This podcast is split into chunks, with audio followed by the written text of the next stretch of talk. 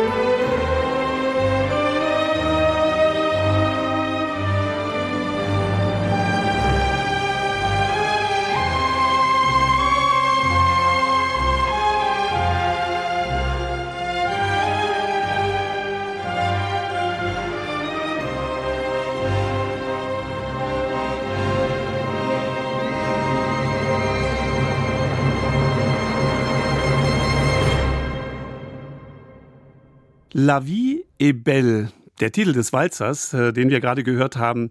Nochmal sei es gesagt, die erste Ausgabe der Reisenotizen im neuen Jahr. Schön, dass ich äh, für Sie da sein darf. Andreas Stopp ist am Mikrofon. Auch 2023 versuchen unsere Autorinnen und Autoren Ihnen die Welt nach Hause zu bringen. La vie est belle, das Leben ist schön. Wir wissen alle, dass das wahrscheinlich auch in diesem Jahr nicht immer und ausschließlich äh, zutreffen wird. Aber lassen Sie uns trotz aller Widrigkeiten nicht vergessen oder es zumindest wünschen, dass uns das Leben mit Schönem, mit Sehenswerten, mit Wissenswerten beschenken möge. Und diese Sendung soll dazu beitragen und die Welt in ihrer Grandiosität abbilden.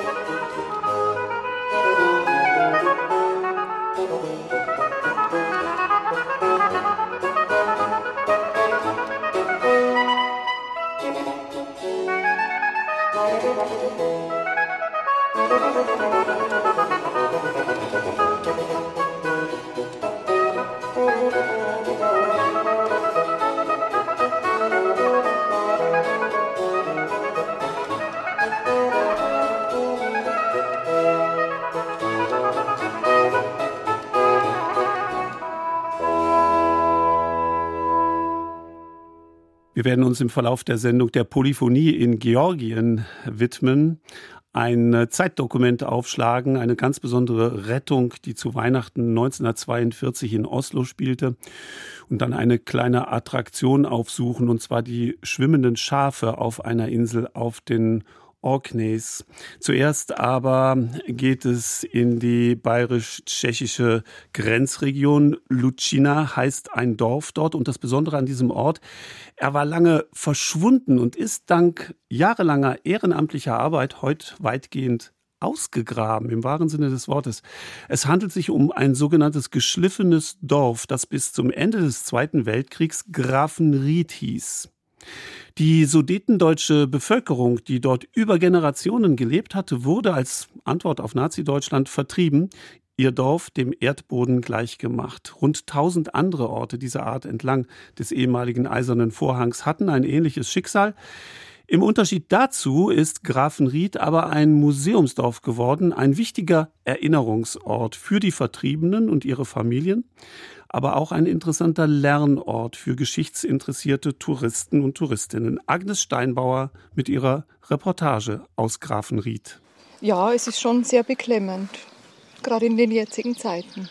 Für mich ist es so ein bisschen, die Leute sollten mal wieder dran denken, was alles passieren kann. Es bräuchte heute in der heutigen Zeit kein Krieg mehr stattfinden. Gerhard und Gabi, ein Ehepaar um die 60, ist fast 80 Kilometer aus Amberg angereist, um das ehemalige Grafenried zu sehen. Was Kriege anrichten können, das spiegelt dieser Ort deutlich wider. Bis zum Ende des Zweiten Weltkriegs war Grafenried ein stattliches Dorf. Die Bevölkerung lebte von Landwirtschaft, Handel und Handwerk.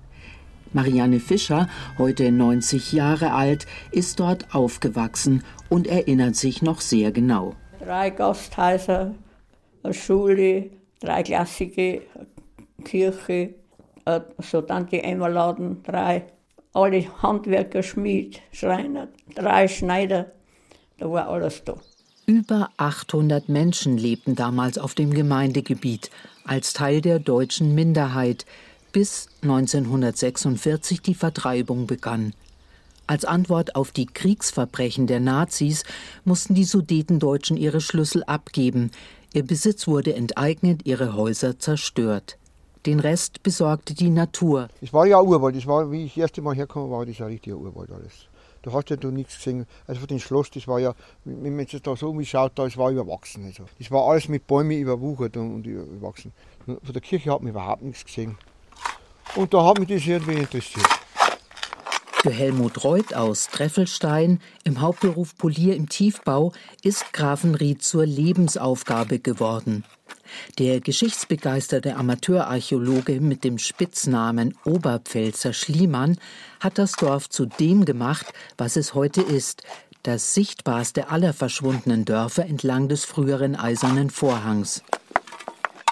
Das, was, was ich da Kubikmeter weggeschafft habe, das ist also unvorstellbar. Also das, wenn, wenn jetzt jemand aufkommt und sagt, du hast das mit dahinter, das, das glaubt ja keiner. Ne? Zehn Jahre lang legte Reuth, anfangs allein, später mit seinem Grabungskollegen Alois Rötzer, ein ganzes Dorf mit über 40 Wohnhäusern frei. Alles ehrenamtlich und in seiner Freizeit. Heute ist Grafenried ein eindrucksvoller Erinnerungsort, besonders berührend für die Vertriebenen und ihre Familien, aber auch für geschichtsinteressierte Besucher und Besucherinnen aus Deutschland und Tschechien. Marcela Dzerzhnitschkova, Lehrerin aus Domaschlice, betont, ich freue mich, dass ich das das erste Mal sehe und dass das an einem Tag passiert, wo Deutsche und Tschechen äh, dabei sind. Und äh, da entstehen Freundschaften. Der Ort hat eine besondere äh, Atmosphäre und spielt in der Geschichte für beide Seiten eine große Rolle.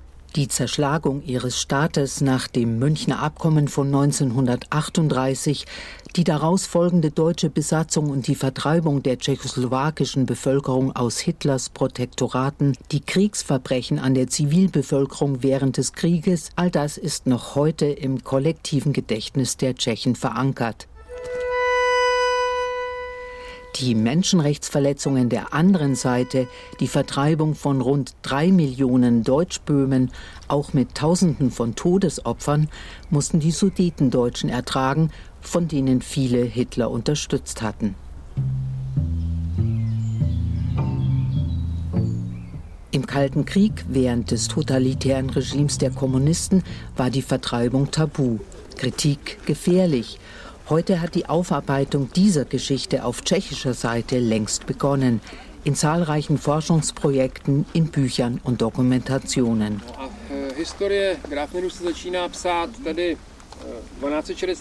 Im Freilichtmuseum Grafenried ist die Vertreibung direkt nachvollziehbar. An diesem Tag im Spätherbst führt Stanjek Brucharska eine deutsch-tschechische Besuchergruppe durch die Ruinen. Der Historiker und Buchautor aus Domaschlice hat sich über all die Jahre um die Freilegungsgenehmigungen bei den tschechischen Behörden gekümmert. Grafenried ist nur an wenigen Stellen eine archäologische Ausgrabungsstätte und Procharska glättete immer mal wieder die Wogen, wenn der Oberpfälzer Schliemann zu tief gegraben hatte. Bis 2012 lag die einst mächtige St. Georgskirche aus dem 18. Jahrhundert noch unter Schuttbergen begraben. Sie wurde die erste Großbaustelle von Helmut Reuth. Ja, also das Interessanteste, was wir jetzt an der Kirche gefunden haben, das wäre also der Gedenkstein da. Also das war der, Zu äh, der Zufallsfund, ne? 1775. Heute sind die Grundmauern des Kirchenschiffs wieder sichtbar. In mühevoller Kleinarbeit hat Reuth den zerbrochenen Taufstein neu zusammengefügt und sogar Münzen aus Maria Theresia Zeiten gefunden. Den früheren Altarraum krönt die Kopie eines Marienbildes. Das Originalbild, das hat damals der, der Pfarrer Gerl, Pfarrer Gerl war der letzte Pfarrer und erst nach der Vertreibung ist er aufs Spöck gekommen, hat er da oben eine Kirche gebaut und der hat das Bild aus den Rahmen rausgenommen und hat nur also das Bild mitgenommen. Auch wenn nur noch alte Mauerreste zu sehen sind. Dieser Ort mit seiner düsteren Vergangenheit berührt viele Besucher und Besucherinnen. Heike Volkmar aus Nordheim in Niedersachsen streift allein durchs Dorf, um alles auf sich einwirken zu lassen. Ja, emotional muss man sich da schon so ein bisschen mit auseinandersetzen und sich das schon also in Ruhe anschauen damit man sich auch so ein bisschen in die Menschheit von früher reinversetzen konnte, wo die Menschen vertrieben wurden, wie die Häuser dann geschliffen wurden. Auch das Haus der Familie von Hans Laubmeier. Sein Vater war Viehhändler, seine Mutter versorgte die Grafen Rieder aus ihrem Kolonialwarenladen. Obwohl bei der Vertreibung erst fünf Jahre alt, erinnert sich Laubmeier noch gut an den Tag im Juni 1946, als er auf einen Lastwagen gehoben wurde. Und ich stand in der Menge mittendrin, so eng beisammen, dass ich nur oben am Himmel sehen konnte. Dann ging es ab. Eine wilde Fahrt. Der Fahrer keine Rücksicht genommen, was da Leute hintoben waren. Und in der Fahrt, man hat dann Hunde ballen hören, Vieh hat geschrien. Teilweise äh, konnte es nicht mehr gemolken werden, das hatte Schmerzen. Ja, Äh, es war schlimm und dann ist es irgendwo nach Haus gegangen. Der heute 82-jährige Rentner war der Initiator des Grafenried-Projekts. Er hatte sich mit seiner Frau sofort nach Öffnung der Grenzen in den frühen 90er Jahren auf Spurensuche begeben und fand schließlich im ehemaligen Ortsteil Seeg das frühere Grundstück seiner Familie. Wie ich das erste Mal dort gestanden bin, habe ich zu der Frau gesagt, da bin ich zu Hause. In den folgenden Jahren spürte Laubmeier die früheren Dorfbewohner in ganz Deutschland auf, sammelte Fotos und recherchierte in Archiven. Als erster Ortsbetreuer organisierte er jährliche Treffen mit Gottesdiensten in Deutsch und Tschechisch und überzeugte die Kommunen auf beiden Seiten vom Potenzial einer Freilegung. Dabei hatte er einen wichtigen Verbündeten. Potkal právě na Pile, na Segu s panem Laubmajerem Staniek Prochaska und Hans Laubmeier trafen sich nach der Grenzöffnung zufällig im verschwundenen Dorf und wurden Freunde. Gemeinsam entwickelten sie in den folgenden Jahren die Vision, zunächst die Kirche freizulegen, eine Idee, die Jahre später Realität wurde.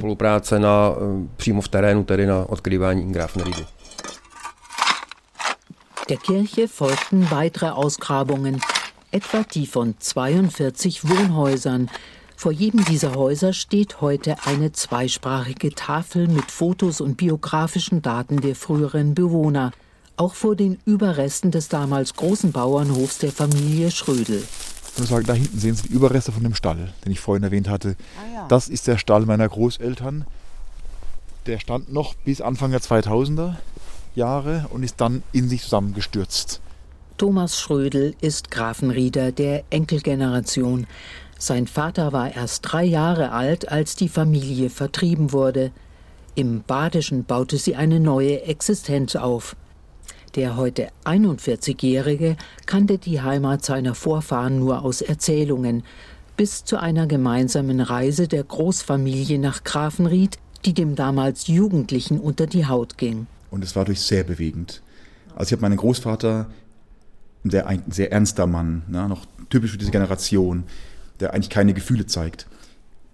In diesem Moment habe ich das einzige Mal bei ihm Gefühle wahrgenommen, dass er wirklich Tränen in den Augen hatte, als er sehen musste, was aus seinem Elternhaus, in dem er geboren wurde, in dem seine Kinder geboren wurden, geworden ist. 2017 übernahm der Lehrer aus Baden-Württemberg die Ortsbetreuung. Er ist mit Grafenried auf Facebook, hält Kontakte aufrecht und stärkt das Projekt logistisch und organisatorisch. Zusammen mit Susanna Langpaulowa aus der Nachbargemeinde Nemanice. Insbesondere bei den kleinen Haustafeln hat mir Thomas hervorragend unterstützt. Er hat die Kontakte zu einigen der Familien und er konnte noch sehr viele Fotos beschaffen und konnte die Schicksale noch überprüfen. Die junge Tschechin hat sich um EU-Förderungen gekümmert und unentbehrliche Übersetzungsarbeit bei den Schautafeln geleistet. Nur so konnte ein Lehrpfad der entdeckten Vergangenheit entstehen, über den die Besucher heute wandern. Finanziert wurden die Replik der Friedhofskapelle und der Nepomuk-Statue im Dorfzentrum, alle Informationstafeln und die Überdachung der Brauereiruine. Hier ist ein kleines Infozentrum mit Fotos, Landkarten und Fundstücken untergebracht. Das sind Flaschen mit Bügelverschluss. Der ehemalige Brauer Alois Rötzer aus Schöntal hat dieses Gebäude ab 2014 alleine ausgegraben. Also ich finde es sehr gut und passend präsentiert. Es ist auch stilvoll. Ja, ich finde es sehr schön und interessant gemacht. Entlang der Wege und vor Hausfundamenten findet man Alltagsgegenstände, die vom früheren Dorfleben erzählen. Verrostete Eimer, Geschirr, alte Türschlösser und Klinken, sogar die Reste eines Kinderwagens. Auch Besucherinnen, die weit von der Kriegsgeneration entfernt sind, kriegen dabei Gänsehaut. Etwa die 24-jährige Kathi aus der Grenzstadt Waldmünchen. Total, total ja. gruselig auch, weil Äh, mir hat eine Freundin auch schon viel erzählt, was dann auch hier teilweise mit den Leuten passiert ist. Das kann man sich gar nicht vorstellen. Deswegen glaube ich, spürt man hier auch vielleicht, wenn man feinfühlig ist, noch das eine oder andere, weil schon Wahnsinn, was hier alles passiert ist. Am besten wissen das die ehemaligen Grafen Rieder. Mit 91 Jahren ist diesen Sommer die älteste Zeitzeugin verstorben. Zilli, wie sie von allen genannt wurde, stammte aus einer Schneiderfamilie. Ihr Vater und Bruder waren in Taus, dem heutigen Domaschlice, inhaftiert und mussten dort Zwangsarbeit leisten. Prügel, haben sie gekriegt, Prügel. Bist in der Gefangenschaft gewesen und da hat es nichts gegeben, nichts anderes. Grafenried ist nichts für Wohlfühltouristen, die nur Entspannung suchen, aber trotzdem ein Ort, der viele positive Zukunftsperspektiven biete, meint Markus Ackermann, Bürgermeister von Waldmünchen. Was die interkommunale Zusammenarbeit äh, betrifft und dann natürlich die Möglichkeit, äh, die dieser Ort im Hinblick auf äh, die Bewusstseinsbildung der europäischen Idee anbelangt. Also ganz facettenreich und ähm, unterm touristischen Aspekt.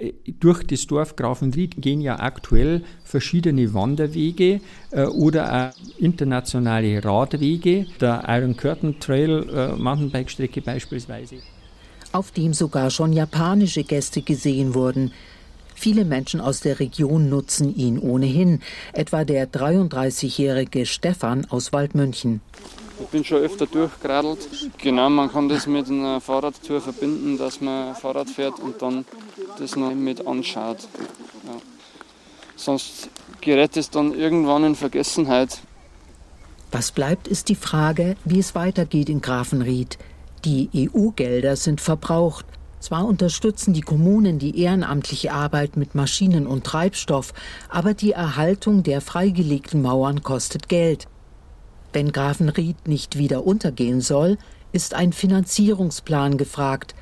Die Urlauberin Heike Volkmar hat dazu schon eine Idee. Dass dann halt ein bisschen mehr Reklame gemacht wird, dass man vielleicht mehr Leute hierher bekommt. Ne? Und dann irgendwie vielleicht auch nochmal so eine kleine Dose, wo nochmal gespendet werden kann, dass halt die Arbeit auch unterstützt wird. Helmut Reuth, Alois Rötzer und andere aus dem Grafenried-Projekt tun das weiter ehrenamtlich. Nötig ist das vor allem bei der Grünpflege. Der Oberpfälzer Schliemann fasst das so zusammen. Wir machen die Pflege und wenn wir das nicht mehr machen, oder kommt keiner mehr, dann wächst es wieder zu. Die Natur holt es wieder zurück. Soweit also meine Kollegin Agnes Steinbauer, die aus dem ehemaligen sudetendeutschen Dorf Grafenried berichtet hat.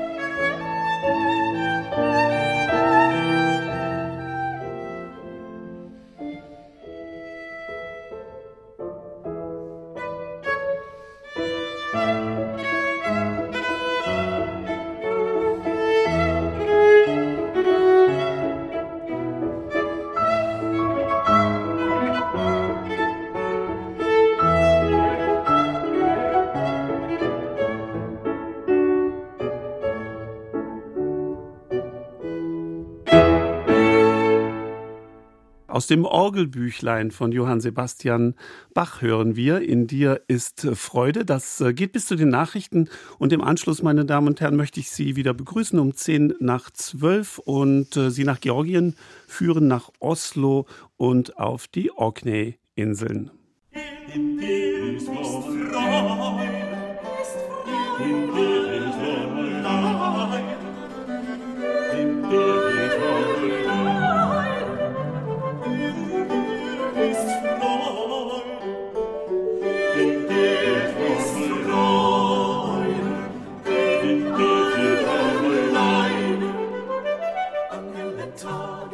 sich entschlagen, Fall, An hellen Tagen lass mich entschlagen, falalalalalala.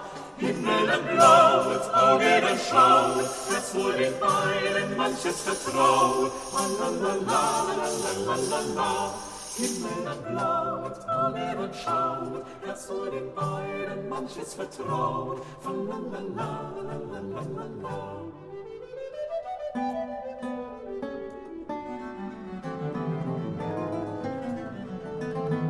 dir ist Freude, denn dir ist Freude, denn dir ist Freude.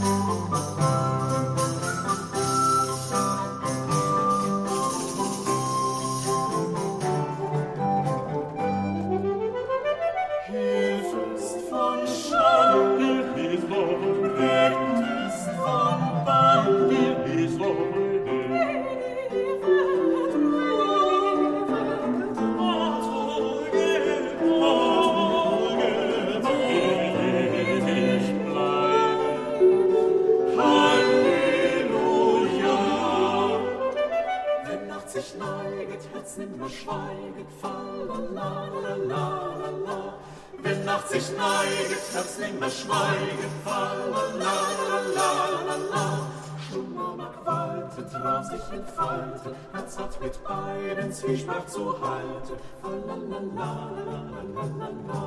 Schummer mag walten, Traum sich entfalten, Herz hat mit beiden Zwiespalt zu halten.